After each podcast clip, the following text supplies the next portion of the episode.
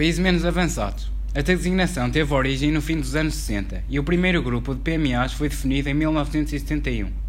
Estes países exibem os mais baixos indicadores de desenvolvimento, apresentando um reduzido IDH.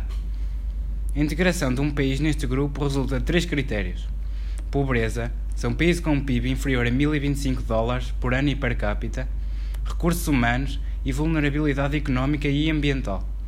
Em dezembro de 2018, integravam esta classificação 47 países, localizados maioritariamente no continente africano. Atualmente, os PMAs lusófonos são Angola, Moçambique, Timor-Leste e Guiné-Bissau.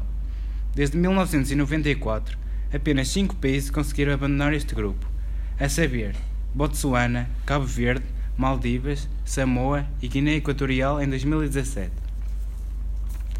A saída de Vanuatu e Angola está calendarizada para 2020 e 2021, respectivamente.